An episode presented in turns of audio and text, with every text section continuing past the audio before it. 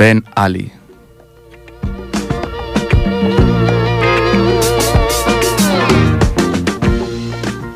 Hosni Mubarak.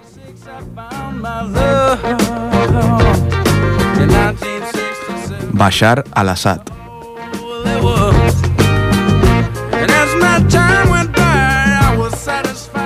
Muammar el Gaddafi.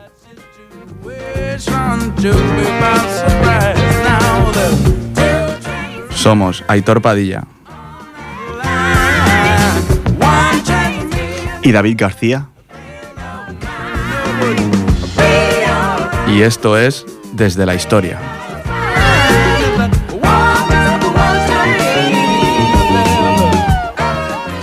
Hola, buenas noches. Estamos una vez más aquí, el primer jueves de cada mes, en Desde la Historia. Buenas noches, David, ¿qué tal? Muy buenas noches, Aitor. Buenas noches. Vamos hoy con un programa de candente actualidad. Sexto programa ya de la temporada. Sexto programa. Y vamos con la, bueno, un programa sobre la primavera árabe. Sí, vamos a hablar de un tema muy amplio. Vamos a repasar diversos países que han vivido esta primavera árabe y vamos a ver un poco su situación, digamos, anterior a la primavera árabe y cómo está actualmente, después de que hayan pasado ya unos 4 o 5 años después de, de esta revuelta, podemos decir, popular. Antes vamos a recordar las redes sociales. Exacto, como siempre. Eh, en primer lugar, nuestra página de Facebook de amigos, eh, desde la historia, donde, como siempre decimos, estamos abiertos a cualquier eh, recomendación y cualquier comentario sobre el programa. De la misma manera, también tenemos el viaje mail, dsdhistoria.gmail.com donde también podéis contactar con nosotros. El blog, donde David eh, nos deleita como siempre con artículos tremendos, es desde la historia.wordpress.com. y David también pues, nos puede presentar tu, tu, nuevo proyecto, ¿no? Sí, un nuevo proyecto a nivel local. Se llamará el Grup de Estudis Ripolletens. Y bueno, es un grupo de, de amigos, podemos decir, porque somos amigos aunque nos hemos conocido ahora, que hemos decidido crear un proyecto de, histórico en Ripollet. Creíamos que hay un vacío historiográfico en Ripollet. No hay nadie, digamos, que esté actualmente estudiando o haciendo divulgación histórica en Ripollet. Y creemos que es importante porque es un pueblo, no olvidemos, con una tradición milenaria. Y queremos recuperar un poco este interés, eh, despertar este interés de la historia de Ripollet en la gente. ¿Y cómo lo vais a hacer? ¿Formato? Pues bueno, vamos a crear una página web, ya diremos la dirección cuando esté todo más, más detallado y más completo. Y lo próximo que te puedo decir es que para San Jordi vamos a presentar nuestra revista, que será la revista número 0, será nuestra primera revista. Se llamará Nousen 73. ¿Por qué Nousen 73? Pues es la data en la que sale por primera vez el nombre de Ripollet, Palagocito, en los, en los, documentos y por eso hemos decidido escoger este nombre. Y vamos a hacer una revista bueno, con diversos artículos de los miembros de, del GER, del Grupo de Estudios Ripolletens, y lo vamos a vender a un precio módico muy barato de 3 euros en, en San Jorge. Estaremos aquí en la Rambla y espero que todo aquel que tenga un mínimo interés en la historia de su pueblo, que yo creo que debería ser la totalidad del pueblo, pues se anime y, y bueno, contate con nosotros. También somos un grupo abierto, o sea, si alguien quiere colaborar con nosotros, pues está, está abierto, o sea, no, no hace falta que seas historiador. Yo eso seguro que me la compro y tiene muy buena pinta todo este proyecto que, que habéis empezado entre las varias personas que los componéis. Veremos la acogida, pero yo creo que en Ripollet hace falta dar un, empuje ya no solamente con la historia, eh, llevo días reflexionando no solo con la historia, sino con la cultura en general. Y creo que últimamente se están moviendo cositas en Ripollet y puede ser interesante. Vamos ahí, sí, sí.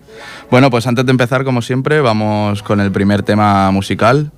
¿Nos lo presentas un poquito o lo presentas después? Eh, vamos a decir solo el nombre, lo escuchamos el tema y luego haremos una reflexión en general. El grupo es La Tatlej y la canción se llama Boom Boom Boom.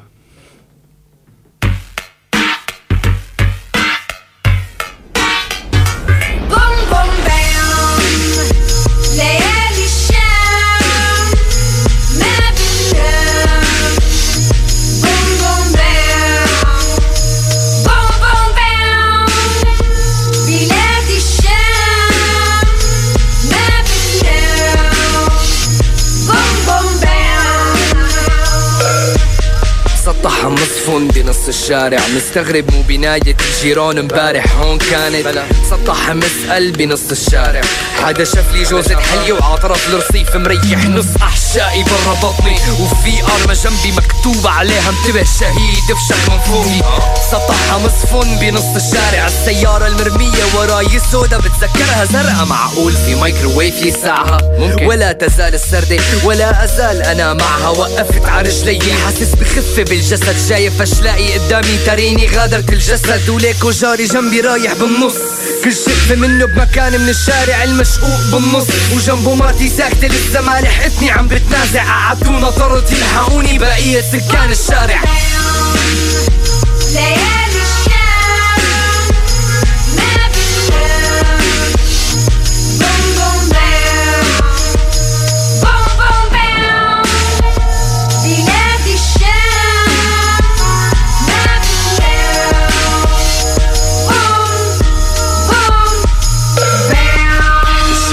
حي كان كائن بالشام حي كان بالشام. في حي بنفس اللحظة اللي أنا كنت فيها. حي كائن بالشام. بليلة بلا ضو غير ضو خافت من الشارع. اللي في ناس من الشارع خافت.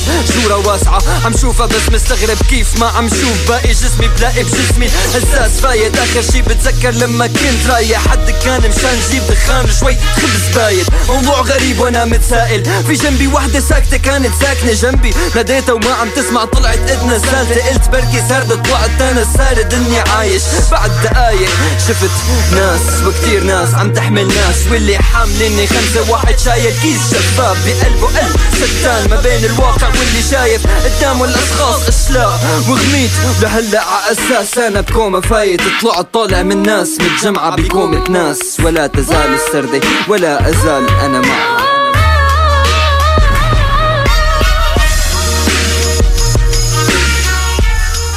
Bueno, un poquito de rap. un poco de rap de Oriente Medio. En concreto son un grupo de rap sirio y es muy curioso. Hicieron una entrevista en El Mundo, o sea, poca, poca broma, ¿eh? en El Mundo hicieron una entrevista, contactaron con ellos y lo que dijeron en esta entrevista básicamente que lo que hacen en sus letras es criticar todo aquello que consideran un error. Eh, imaginamos que Siria ahora mismo es todo lo que está ocurriendo y es un error y es lo que quieren reflejar en sus letras. De hecho, esta canción se la pasé a un amigo que tengo marroquí, que le gusta también mucho el rap árabe y y me dijo que, bueno, básicamente lo que dicen en la canción es que está muy mal y, y critican bastante a, a la Shat, que luego hab- hablaremos más ampliamente de él, pero lo critican bastante. También dicen bastantes cosas interesantes. Ellos dicen que tratan de no divinizar ningún bando dentro de, de Siria y de no tener ninguna posición política porque no creen en ella. Pues, en ese aspecto son apartidistas, eh, apolíticos, lo critican porque, bueno, es lo que ven. eh, al final el gobierno, quieras o no, pues son los culpables de la guerra, ¿no? No solo el gobierno sirio, hay, Sí, sí, más, sí, claro. hay más actores que luego iremos viendo, pero ellos no se quieren, no se quieren posicionar, podríamos decir. Solo creen, dicen, en la libertad y dicen que el único elemento que caracteriza a todo el hip hop de Oriente Medio es la verdad, representar sus raíces y su realidad. Continúa la entrevista y afirman que ya por el hecho de ser musulmanes y de proceder de, de esta parte del mundo, en concreto Siria, ya son rechazados por el 90% de la población del planeta, incluso por otros países árabes. Y, me- y cuando lo leí me parece una, una reflexión bastante interesante. O sea, ya solo por ser de Siria y ser musulmán, Sí, sí, el ya. 90% de la población te rechaza. Y lo piensas un poco, dices, Sí, "Eh, pues es sí, verdad. Nosotros por ser eh, de aquí, de Barcelona, ¿cuánta gente nos rechaza? A lo mejor Espero que- poquita. espero que poca. Yo creo que poca, ¿no? Pero luego lo relacionas en un 90% y claro, es que es verdad. Entonces, bueno, es un grupo muy interesante y... y ¿Cómo la, se llamaban? La, la, ta- la Tlatej. Bueno, ya lo pondremos en La Tlatej, sí, es un poco complicado. Pero y la canción creo yo que es un rap bastante, bastante bueno. Buen tema, un buen tema. Bueno, pues vamos a empezar con bueno, la primavera árabe. Para, eh, hace cinco años, eh, la frase más repetida en, varios países árabes era el pueblo quiere la caída del régimen. Y es que millones de voces entonaban este cántico en varios países árabes. Existió esa primavera, la primavera árabe, una estación de esperanza colectiva e ilimitado optimismo que se ha marchitado por la resistencia de las autocracias, que son férreas, y el ascenso del, del yihadismo. Las caras visibles del cambio han desaparecido de escena. Ya están o encarcelados, muertos, huidos o rendidos.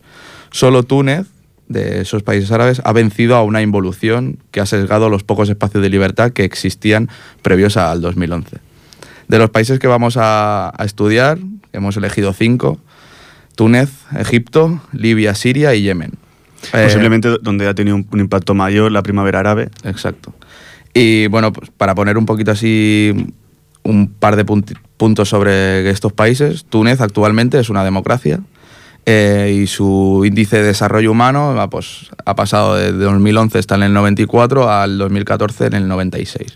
Una curiosidad también sobre Túnez, es el país que más yihadistas han enviado, bueno, a- a- más, eh, ¿cómo lo podría decir? Más población ha ido al, al Estado Islámico. Mm. O sea, de país extranjero, el que más nacionalidad hay es de Túnez. También es, es- También es puede un, ser un dato que- importante. Eh, Egipto actualmente es una autocracia, una, una democracia con restricciones, digamos. También ha sufrido cinco posiciones, cinco- ha subido cinco posiciones en el índice de desarrollo humano, pero bueno, no es una democracia como la conocemos o democracia occidental, digamos. Libia actualmente es, es un estado fallido, están en guerra civil y bueno, como puedes entender, un país que pasa a estar en guerra civil, pues el índice de desarrollo humano ha subido, ha bajado en 30 posiciones, 64 al 94. Eh, Siria, eh, yo creo que es más que conocido el Tema de actualidad el- candente. Actualmente, pues también estado fallido, guerra civil, además con, con incursiones exteriores de países occidentales.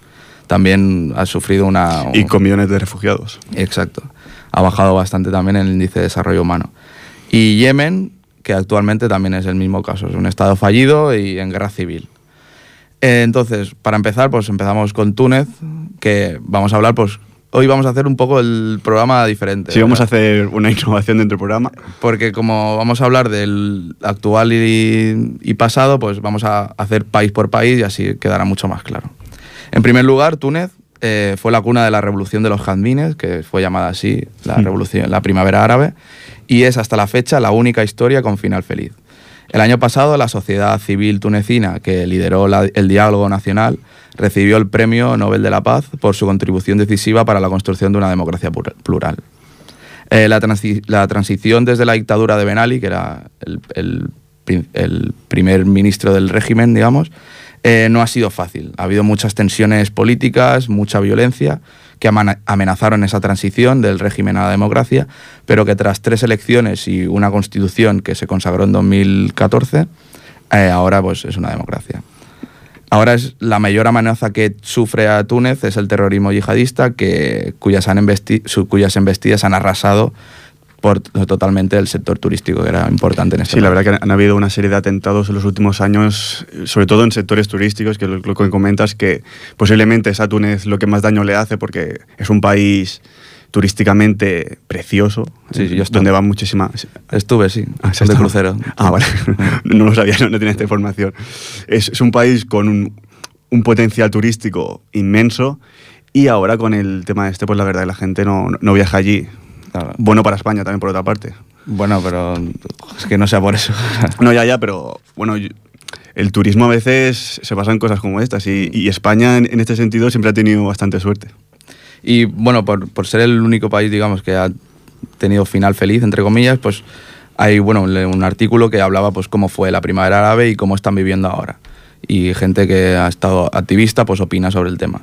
Eh, tras tres semanas de manifestaciones, en el, 14, en el 14 de enero del 2011, el dictador se vio obligado a abandonar el trono.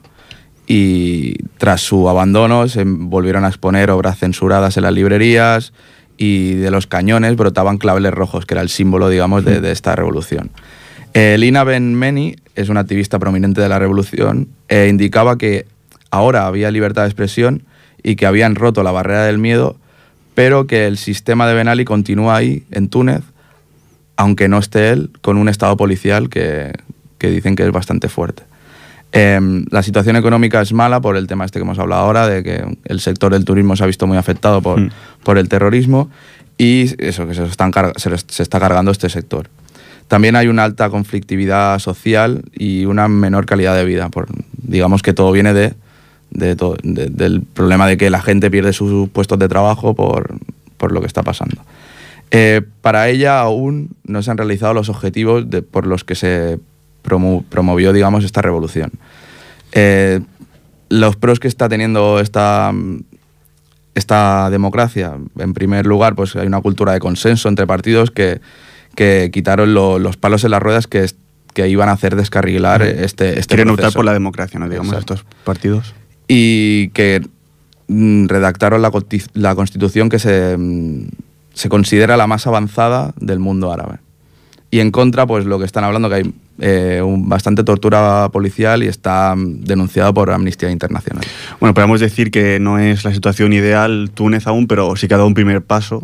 Exacto. Al menos las fuerzas políticas ya tienen el consenso de crear una democracia. Evidentemente, aún tienen palos en la rueda, como podría Mm. ser este estado policial que aún heredan de la anterior dictadura. Pero no hay que olvidar eso, que Túnez actualmente es la única democracia de los países árabes, lo cual ya de por sí tiene, yo, yo creo, mucho mérito. Eh, importancia. Entonces, bueno, ¿qué nos puedes explicar? Pues bueno, hemos comentado el nombre de Ben Ali, que era el, digamos, el dictador derrocado. ¿Qué podemos decir de este señor? Bueno, pertenecía a los servicios secretos de la dictadura de Habib Bourguiba, quien fue, digamos, el líder de la primera dictadura de Túnez tras su independencia de Francia en 1957. Esta primera dictadura se prolongó, se prolongó hasta 1987 y al final de esta Ben Ali ya era el segundo hombre más poderoso de Túnez como primer ministro. Pese a ello, pese a esa posición en la que ya estaba de primer ministro y podía heredar esa dictadura de Bourguiba, eh, llevó a cabo un golpe de Estado y empezó su dictadura que se ha prolongado hasta, como hemos visto, el 2011. Um, 30 años y sumándole además también. lo- Exacto, él estuvo de el primer ministro y, y dijo, bueno, ya que estoy aquí, hago un golpe de Estado en vez de cosas, cosas que pasan. Eh, por, lo, por lo tanto, ha estado más de dos décadas como dictador, podríamos decir. Su gobierno se ha caracterizado por un vasto esquema de corrupción que dominaba la economía del país y, bueno, pese a ser un gobierno tremendamente nepotista, en, en Europa tenía buena consideración porque servía de, ba- de barrera para el islamismo radical, que Ben Ali se, se afanó en perseguir. Es decir, él era, digamos, mm, no convergía con los ideales eh, Radicales. islamistas radicales, sobre todo de los, los hermanos musulmanes, ¿no? que en, en Egipto, por ejemplo, ya veremos después que han tenido bastante apogeo, y sirvió como barrera hacia estos elementos más radicales, y por eso en Europa, en Occidente, ya se le respetó. Esto veremos que pasaba básicamente con casi todos los dictadores de los países árabes. Si sirven de barrera para el radicalismo, ya se dan por Exacto, buenos. Exacto, ya aguantamos. Pues bueno, vamos con el siguiente, con Egipto. Egipto es el país eh, más poblado, es el país más poblado de- del, Oriente, Oriente Medio y jubiló a Hosni Mubarak. Pero una desastrosa y fallida transición administrada por la Junta Militar ha resultado en un régimen que ha aplastado las libertades y una represión que se ha cobrado más de 3.500 vidas de la disidencia.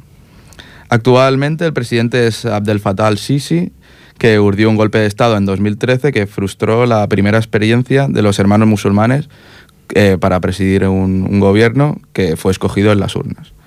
Tras cinco años de agitación política y espasmos de violencia, una severa crisis económica, el regreso del aparato policial y el desafío yihadista alimentan una contestación a al-Sisi. Al-Sisi, que es militar, digamos, o sea, es Sí. una... Bueno, hay gente que dice que es una dictadura militar ahora mismo Egipto. Y, y en el caso este de Al-Sisi vemos lo mismo que, que pasó en Túnez. ¿Por qué la gente prefiere a- Al-Sisi? Bueno, la gente, cuando me refiero a la gente, digo Occidente, desde aquí. ¿Por qué se prefiere a Al-Sisi que a los hermanos musulmanes? Porque los hermanos musulmanes tienen un islamismo mucho más radical que el que pueda tener Al-Sisi. Aunque sea un militar, pero va a servir de barrera. Exacto, y ahí tienen el apoyo de... Ahí tiene el apoyo. La primera experiencia democrática, como, como bien has dicho, fue los hermanos musulmanes que ganaron, pero 2013. eh, golpe de Estado y, y fuera. Pues vamos a hablar de Hosni Mubarak, que como bien has dicho, gobernó el país del 1981 hasta el 2011 con la primavera árabe. ¿Cómo explicar que este señor pudiese permanecer en, durante tres décadas? Es que son tres décadas, ¿eh? Es muchísimo. Tres décadas como presidente, bueno, como dictador de, de Egipto, ¿no? Pues básicamente por haber creado una policía omnipresente, cuya tarea era defender su régimen, y poner en marcha un sistema de corrupción que lo enriqueció a él mientras el país se, se empobrecía. Comparte evidentes similitudes con, con Ben Ali, eh, como es, más allá de la corrupción, pues el nepotismo y la lucha constante con- contra el Islam radical. Ello le llevó a tener buena relación con Estados Unidos, Israel y en general con los países occidentales. O sea, básicamente Ben Ali y Hosni Mubarak vienen a ser el mismo caso de freno. Sí, les pare- a Occidente les pareció muy bien esta revolución, digo, a ver qué pasa, pero según lo que pase, bueno, a ver si podemos hacer que cambie un poco las cosas, ¿no? Exacto. Siempre ha sido... eh, Occidente siempre tiene una, opinión bastante ambi- ambivalente en los países árabes. Es, eso, es como que les da igual que sea un gobierno muy corrupto, que, que la población se esté empobreciendo y que, Sí. que esté en unas condiciones infrahumanas. Pero bueno, mientras les sirvan a ellos para sus intereses, pues Exacto, lo que viene siendo África para Occidente. África, Asia, América, bueno, podemos continuar. Bueno, el siguiente país es Libia. Libia también estuvo bastante en la, en la actualidad, sobre todo cuando Muammar al-Gaddafi pues, estaba Sí, cayendo. yo, yo me acuerdo cuando salieron las imágenes de, de Sí. su muerte, que fue bastante... Sí, muy, muy, no sé, cruel, bueno, cruel, él también fue cruel en su vida y lo veremos, pero fue un poco extraño. sí, violento. violento. El sueño occidental de borrar del mapa a Muammar al-Gaddafi tras una guerra respaldada por la OTAN se convirtió en una pesadilla que entre milicias rivales y, y cuitas políticas. O sea, se- fue una guerra de- se convirtió en una guerra de guerrillas al final. Hay, ahora actualmente hay dos gobiernos y parlamentos que se disputan el poder de un Estado fallido donde el ISIS ha protagonizado un frenético avance. Quieren los yacimientos de, de el ISIS quiere los yacimientos de, de petróleo de Libia para compensar las pérdidas que ha tenido en Siria y en Irak por los bombardeos pues que bueno de Siria se conocen ahora mucho sobre todo por Rusia Francia. Entonces quieren avanzar en Libia por, por esos yacimientos de petróleo que tienen que son muy valiosos Eh, cuando hablamos de Libia, es, es diferente a los casos que hemos hablado de Túnez y Egipto, básicamente porque Libia no funciona como un Estado. O sea, ya desde su independencia ya no funcionó como un Estado. Es como una sucesión de clanes. O sea, el, país funciona a partir de los clanes. No hay una estructura, digamos, estatal, ¿no? Y bueno, la figura central, podemos decir, anterior a la, a la primavera árabe, fue, como bien has dicho, Muammar el Gaddafi, que fue uno de los dictadores sobre los que más se ha escrito por su carácter y sus excentricidades. Todos recordamos un poco su imagen, ¿no? Eh, Sí. Siempre con ropas extrañas, su Sí, la- aspecto la un guardia poco... que tenía que eran sí, solo mujeres y- un aspecto singular. Gaddafi ascendió al poder tras un golpe de Estado al rey Idris I de Libia y desde entonces se apropió de todo el país y lo mantuvo con mano dura, favoreciendo permanentemente a su clan y silenciando a los clanes rivales. Lo que decimos, funciona un poquito así el país. Quiso ser el sucesor del líder egipcio Gamal Abdel Nasser como cabeza visible del panarabismo y del socialismo árabe. E intentó en más de una canción, eh, ocasión sin éxito unificar a Libia con Egipto, Sudán, Siria o Irak. Y siempre, bueno, eh, eh, dentro del panarabismo que surgió en los 70, 80, pues hubo esta intención ¿no? de crear países árabes afines. Eh, de hecho, creo que luego lo comentaremos entre Egipto y Siria, estuvieron unos años unidos Ujú. porque compartían este panarabismo que no deja de- ser un socialismo árabe. Exacto. Por lo tanto, estaba, digamos, más en la, eh, en la órbita soviética que no en la órbita de Estados Unidos. Tras estos eh, fracasos de unión, Gaddafi se dedicó a financiar el terrorismo internacional, como al IRA o, o a ETA, y a partir de los años 2000, pues Libia desarrolló una política de acercamiento a Estados Unidos y a Europa. Se fue acercando, bueno, sobre todo a Francia también, y bueno, tenemos esas imágenes de cuando estaba en la ONU con, con los líderes, todos los líderes en corbata, trajeados, y él con Sí. su vestimenta un poco estrafalarias. Era su, era su Sí, imagen. forma de- Y bueno, por otra parte también hay que decir que Gaddafi nacionalizó todo lo que es la empresa privada de- del país, incluyendo la tierra, la industria petrolera, los bancos y permitiendo solo los pequeños negocios familiares. La educación pública en el país pasó a ser gratuita y la educación primaria fue obligatoria para ambos sexos. El sistema de salud también se hizo disponible al público de forma gratuita. Por lo tanto, con todos estos datos podemos pensar que tampoco fue tan dictador como podríamos pensar, ¿no? Lo que pasa, claro, estamos hablando de un país donde obtener información es muy difícil y claro, nos dicen que la educación pública era gratuita, la educación primaria también, eh, parece muy bonito, ¿no? Eh, muy so- socialista, no podemos decir, pero claro, luego también hay que ver las condiciones que vivía la población. Es muy difícil porque, yo no sé en mi caso, nunca he ido a Libia, no conozco ninguna persona a Libia y, y cuesta, digamos, contrastar esta información. Mm, claro. Cuesta co- contrastarla. Sí, claro, es que es lo que hablamos siempre, que lo que te llega es lo que puedes contar también. Entonces, más allá no podemos llegar, y más siendo un programa como somos nosotros, Sí, que sí. tampoco... No más, podemos decir que Gaddafi fue una figura controvertida, tuvo sus cosillas, podemos decir, ¿no? Ese acercamiento final a Estados Unidos, eh, bueno, no sé. es- Sí, supongo que hubo interés también por, si ya decimos que tiene unos yacimientos de petróleo bastante importantes, pues puede ser que hubiese interés también de, de otros países pues para entablar relaciones y, quién sabe, pues hacer un buenos negocios. Pero bueno, ahora el, el futuro de Libia la verdad que está bastante negro, podemos decir, porque es lo que dice, está, es un estado fallido, eh, una lucha de clanes que no se sabe quién manda ya, eh, diferentes ciudades capitales, un, un lío de país. Y lo que has comentado, que el yihadismo está subiendo allí mucho y está teniendo mucha, presen- mucha presencia. Y veremos a ver cómo evoluciona este país. Por cierto, tenía, creo que es la única bandera de un solo color. Era toda verde, ahora ya no lo es. ¿Toda verde? Era verde lisa, una- un cuadrado verde, sin más. Ahora ya la han cambiado, ahora es roja, negra, verde con Ah, la claro, media sí. luna y la estrella, que es la nueva, digamos. La, Ah, pues yo, yo recordaba esta, no recordaba la La antigua era verde toda. Entonces, para hacer un pequeño resumen ahora de los tres países que hemos hablado, de Túnez, de Egipto y de Libia, eh, que son ca- casualmente están en el norte de África, Mm.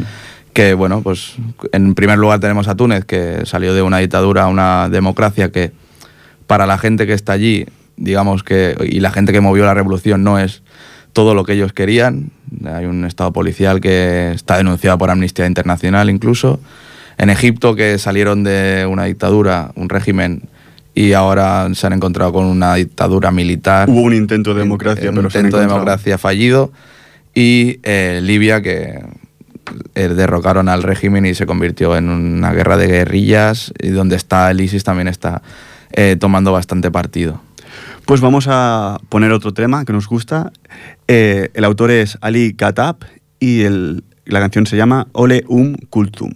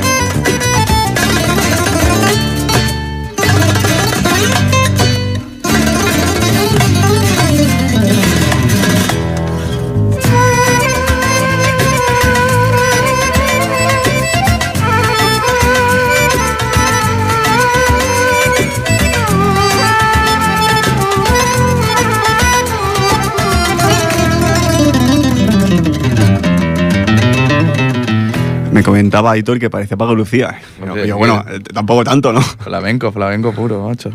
Increíble, increíble cómo toca la darbuca, cómo tocan todo, es increíble. Bueno, el, el compositor y guitarrista es Ali Khattab, que es egipcio. Y bueno, como vemos en esta canción, combina flamenco y música árabe. Creo yo que de forma muy efectiva, suena Sí, bastante sí. bien. Como, como curiosidad, decir que está afincado en Jerez de la Frontera.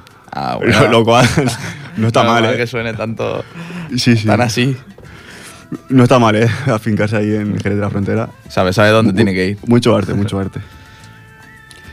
Pues bueno, vamos allá con el- los dos países que nos quedan, ¿no? el análisis que hacemos de la primavera árabe y de su situación actual y de dónde venían, por qué resurgió esa revolución. ¿no? Bueno, vamos con Siria, que, que- ¿qué podemos añadir más de todo lo que se ha hablado ya de, de Siria, de lo que es este país que está en, en una situación desastrosa totalmente.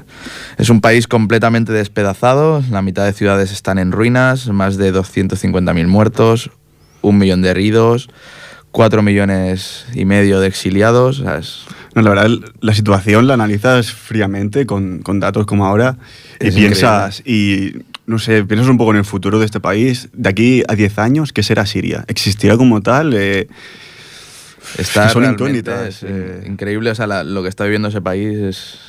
el increíble. tema de los refugiados, todo es que... Es increíble. Desde 2012 la guerra civil se ha recrudecido, recrudecido constantemente con el ascenso de- del ISIS, de- del Estado Islámico, y la resistencia de Bashar al-Assad y los avances y reveses de la oposición moderada, milicias islamistas o el frente de Al-Nusra, que es la rama de Al-Qaeda de, de Siria. Lejos de detener esta matanza, la intervención de potencias extranjeras y rivales, eh, una coalición internacional liderada por Estados Unidos, por Rusia e Irán, que he leído también Irán, eh, han exacerbado este conflicto que está causando pues todo lo que estamos viendo ahora y vivimos también en Occidente solo en imágenes. De momento no, no nos llegan los refugiados, la cuota que ya hablamos de refugiados en aquel programa todavía está muy, muy parada.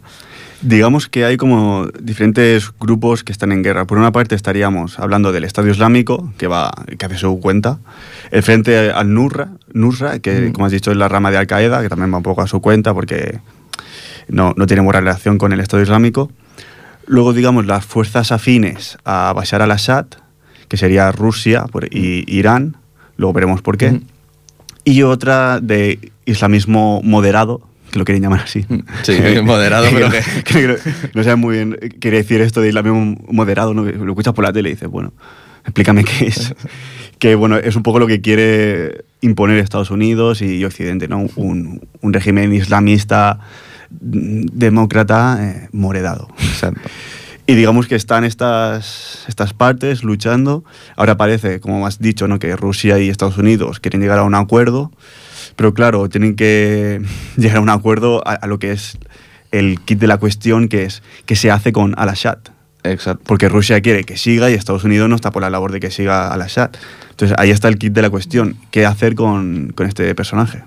Exacto. Querían, bueno, yo lo que he leído es que quieren como aguantar un poco, o sea, a- ayudar a las fuerzas sirias a acabar con, con el ISIS y con Asnurra y después pues pedirle muy amablemente que abandone su, su Abrir puesto un, de un primer proceso, de- un proceso democrático. Exacto. Decirle, vete.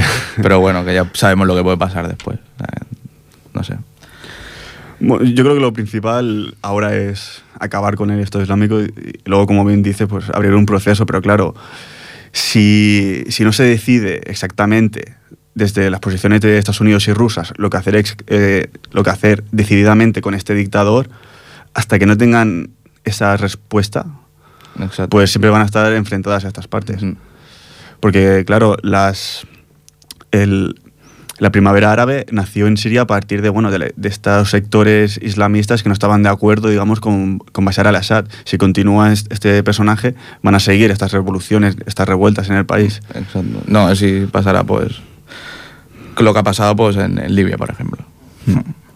Pues vamos a hablar un poco de Bashar al-Assad, un poco su historia.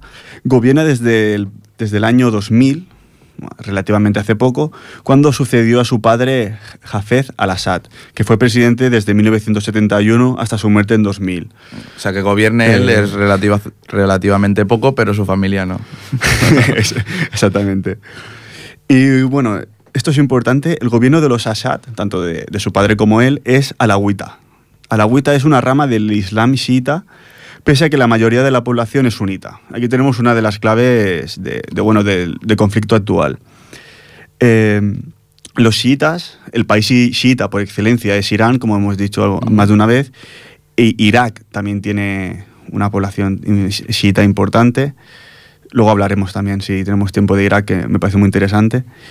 Y, lo- y luego países como el Líbano, como Siria, como Azerbaiyán, que tienen un sector pequeño, podemos decir minoritario, de chiitas. Pero aquí, por ejemplo, le- les da para gobernar, pese a que la mayoría de la población es sunita. Aquí también podemos entender un poco eh, por qué la gente se, se revoltó. Vamos a hablar primero de su padre, me parece muy interesante. Hafez al-Assad tomó el poder en 1970 y dio fin a 20 años de caos político caracteriz- caracterizado por innumerables golpes de Estado de Siria. Desde que se independizó de Francia, estuvieron 20 años que no se sabía muy bien por dónde iba a ir el país, hasta que llegó Hafez al-Assad y dio un golpe de Estado. El nuevo régimen dotó al país de, una estabilidad que necesitaba, pero a largo plazo la, la estabilidad se convirtió en estancamiento. Siria se convirtió en un estado totalmente policial, cuyo máximo aliado antinacional fue la Unión Soviética. Actualmente Rusia es el actual el, gran valedor de, de Al-Assad, lo continúa siendo, y con una economía totalmente intervenida por el gobierno. Es decir, era un Se, socialismo. se acercaba mucho a lo que Sí. era la, Un- la Unión Soviética. Bueno, exacto. Hacia 1995 se puso en marcha una política de libera- liberalización económica que se fue acentuando tras la muerte de Jafet en julio de 2000 y la subida al poder de su hijo Bashar. Es decir, es un gobierno, podemos decir, socialista, ¿no? Eh, un poco el- en, en la tónica de, de la Unión Soviética, pero en el último periodo ya sí que liberaliza- liberalizó su economía, pese a que mantiene este, esta gran alianza ¿no? con la Unión Soviética y con, y con Rusia. Muy bien, pues vamos a ir con el último, con, con Yemen, que también, bueno, es un país que este ya está... Siria queda pues en la zona de Turquía y al Mediterráneo y Yemen ya es más Golfo Pérsico. Y bueno, el clamor derrocó y exilió al presidente Ali Abdallah Saleh, quien en 2014 se asoció con el grupo rebelde chií de los hutíes hasta obligar a su sucesor en el gobierno, el que entró después de la revolución, Abdo, Abdorrabu Mansur Hadi, a refugiarse en Arabia Saudí. Eh, lo cual creó un- una vergüenza en, en- en la persona porque le habían echado de su país eh, unas fuerzas rebeldes. Eh, Yemen, que es la región más pobre del Golfo Pérsico, porque en el Golfo Pérsico hay países como Qatar, eh, Bahrein y tal, y es la, la región más pobre y es el escenario donde el Riad, que es la capital de Arabia Saudí, y Teherán, Irán, se litigan por la hegemonía regional. Desde hace un año, los bombardeos de la coalición árabe que lidera Arabia Saudí trata de arrebatar a los hutíes el control de las zonas del país. El caos ha favorecido a Al Qaeda en la, en la península arábiga y a la filial local de- del ISIS. Eh, ahora actualmente el, el presidente volvió, ha llegado a un pacto con los hutíes y el pacto es una mayor participación en el poder de estos, de los hutíes, eh, un pacto anticorrupción y el gobierno ha pedido a los hutíes que se retiren de Sanaa, una ciudad muy importante para, para Yemen, que todavía no han realizado. O sea, en una situación de, de impasse ahí, ¿no? Un Sí. poquito, podemos decir. Pues vamos a hablar un poco de Ali Abdullah Saleh. Gobernó en Yemen durante 32 años y siempre estuvo cercano a posturas norteamericanas. Eh, para Estados Unidos ese país era un coto privado, podemos decir. Saleh aprovechó la nueva coyuntura para instaurar un régimen fuertemente presidencialista en el que retenía todo el poder. Podemos ver, ya como conclusión, digamos, de los cinco países, ciertas similitudes muy, muy claras entre lo que hemos dicho, Yemen, Siria, Egipto, Túnez y Libia. Y, y es que básicamente son estados corruptos, una corrupción endémica, Son estados nepotistas, eh, tienen los familiares siempre muy cerca del poder, con fraudes electorales y una perpetuación en el poder que, que dura décadas y décadas, como podemos ver en todos los casos. Más allá de que existan diferencias ideológicas entre estas dictaduras, ¿no? algunas siguen un programa prooccidental de liberación económica, otros una nacionalización de sus bienes, que lo- los acerca a posturas más socialistas, ¿no? como hemos visto, por ejemplo, en el caso de Libia o en Siria. Existen unas características comunes que se explican por la escasa tradición democrática de estos países. Son países en general que han estado colonizados, ¿no? salen, eh, son eh, independientes y claro, siempre... Son países jóvenes que no tienen experiencia en el- lo que es la democracia y el saber gobernar. Exactamente, por lo tanto el, el papel del ejército siempre es muy fuerte, hay una gran tribalización de su sociedad, tienen unos grandes recursos energéticos que los, que los poseen y los hacen atractivos ¿no? para las potencias internacionales. Y son estas características comunes las que han perpetuado estas dictaduras que hemos analizado y las que posteriormente, en un intento de la sociedad árabe, pues bueno, de recuperar un poco su dignidad, ¿no? Porque, claro, eh, esta sociedad árabe va madurando y ve que su gobierno no madura, que sigue igual que décadas atrás. Por lo tanto, en este intento de recuperar la dignidad, pues han destruido este gobierno con las primaveras árabes. El problema es que, claro, no hemos visto una alternativa eh, clara y ahora pues muchos de ellos son estados fallidos. Exacto.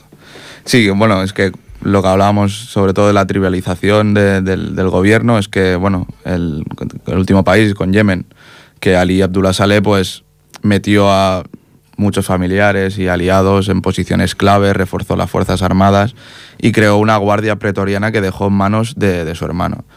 Y, y, la tribal, y eso también, la tribalización del ejército que sitúa a miembros de su tribu Mm. en puestos de responsabilidad. Sí, claro, es que lo que comentamos son características comunes que se repiten en todos estos países árabes.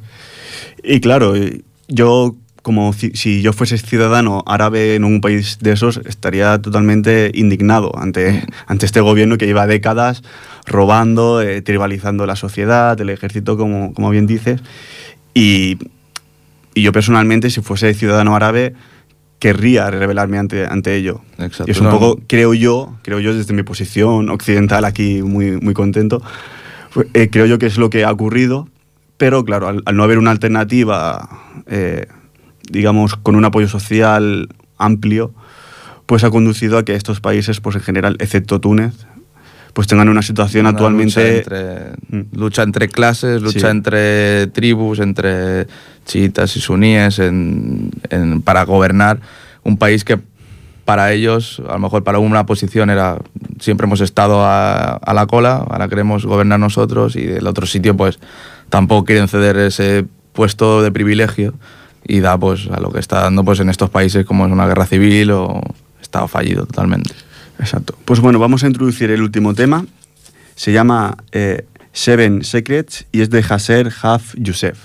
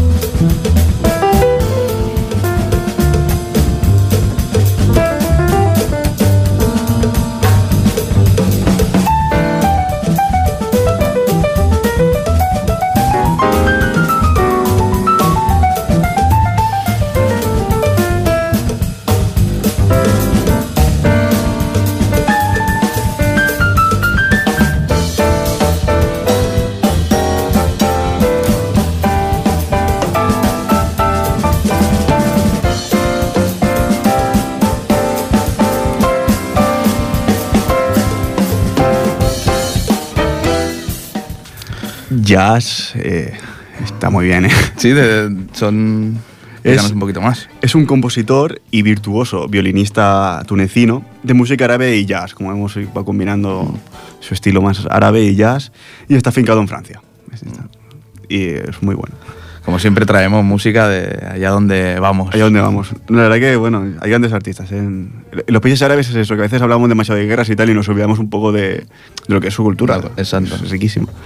Pues vamos, ¿hay algún país más en el que el- la, primavera, la primavera árabe afectase también? Sí, bueno, hay varios, sobre todo el Golfo Pérsico y tal. Por Eh, ejemplo, hemos Irak. explicado los más importantes, ¿no? Eh, sí. Por ejemplo, Irak, que está marcado aún por los estragos de la intervención estadounidense en 2003, que todos ah, nos acordamos del no a la guerra. Eh, el país ha sido De- de la testigo- foto, ¿no? De- Exacto, la foto de los el trío de las Azores, ¿no? Era. El país ha sido testigo de protestas contra la corrupción o la discriminación de los suníes en el gobierno del entonces primer ministro, el chií Nuri al-Maliki. Sus políticas sectarias y la represión de las primeras manifestaciones pacíficas sirvieron de combustible para el Estado Islámico, que rearmado al otro lado de la frontera con Siria, controla hoy amplias zonas de un país instalado en el Estado fallido. Sí, digamos que la figura de Nuri al-Maliki es esencial para entender lo que actualmente es el Estado Islámico. Es decir, Estados Unidos ocupó, como bien sabemos, Irak y puso en el gobierno al-Maliki, que era chiita, pese a que la mayoría de la población es suní. Es un caso similar al al de Siria. Y Estados Unidos, cuando se fue, cuando eh, una de las promesas electorales de Barack Obama era retirar las tropas, ¿no? Cuando retiró las tropas, al Maliki, en vez de hacer un gobierno, digamos, funcional, donde integrara sectores suníes y, y chiites, chiitas, lo que hizo fue reprimir a los suníes. Sí, Y- ¿para qué hacerlo bien? para que hacerlo bien, claro. Y aquí, claro, aquí se entiende mucho de la crispación dentro de la población suní que luego ha creado el Estado, el, el Estado Islámico, ¿no? Eh, y también, bueno, hay, hay muchos exoficiales del, del ejército de, de Saddam Hussein. Saddam Hussein, bueno, eh, favoreció bastante, podemos decir, a los sunís. No era, digamos, un dictador muy religioso, por decirlo de alguna forma, no era un, un islamista radical, pero sí que favoreció a los, los sectores sunís. Y claro, cuando se han visto perjudicados por los, por los chiitas, han dicho, hostia, hay que hacer algo. Exacto. y dentro de ese contexto se explica bastante de por qué el Estado Islámico actualmente está donde está. Y la verdad que cuando hablamos del Estado Islámico, a veces pensamos que es como Al-Qaeda, ¿no? Eh, tenemos ese... Pero es que no, es, no es una organización terrorista, es un Estado. Exacto. O sea, eh, o sea no, no estamos con- eh, luchando, podemos decir, contra una organización terrorista como puede ser ETA, como puede ser Al-Qaeda, IRA. Es un Estado que tiene su, su propia estructura estatal.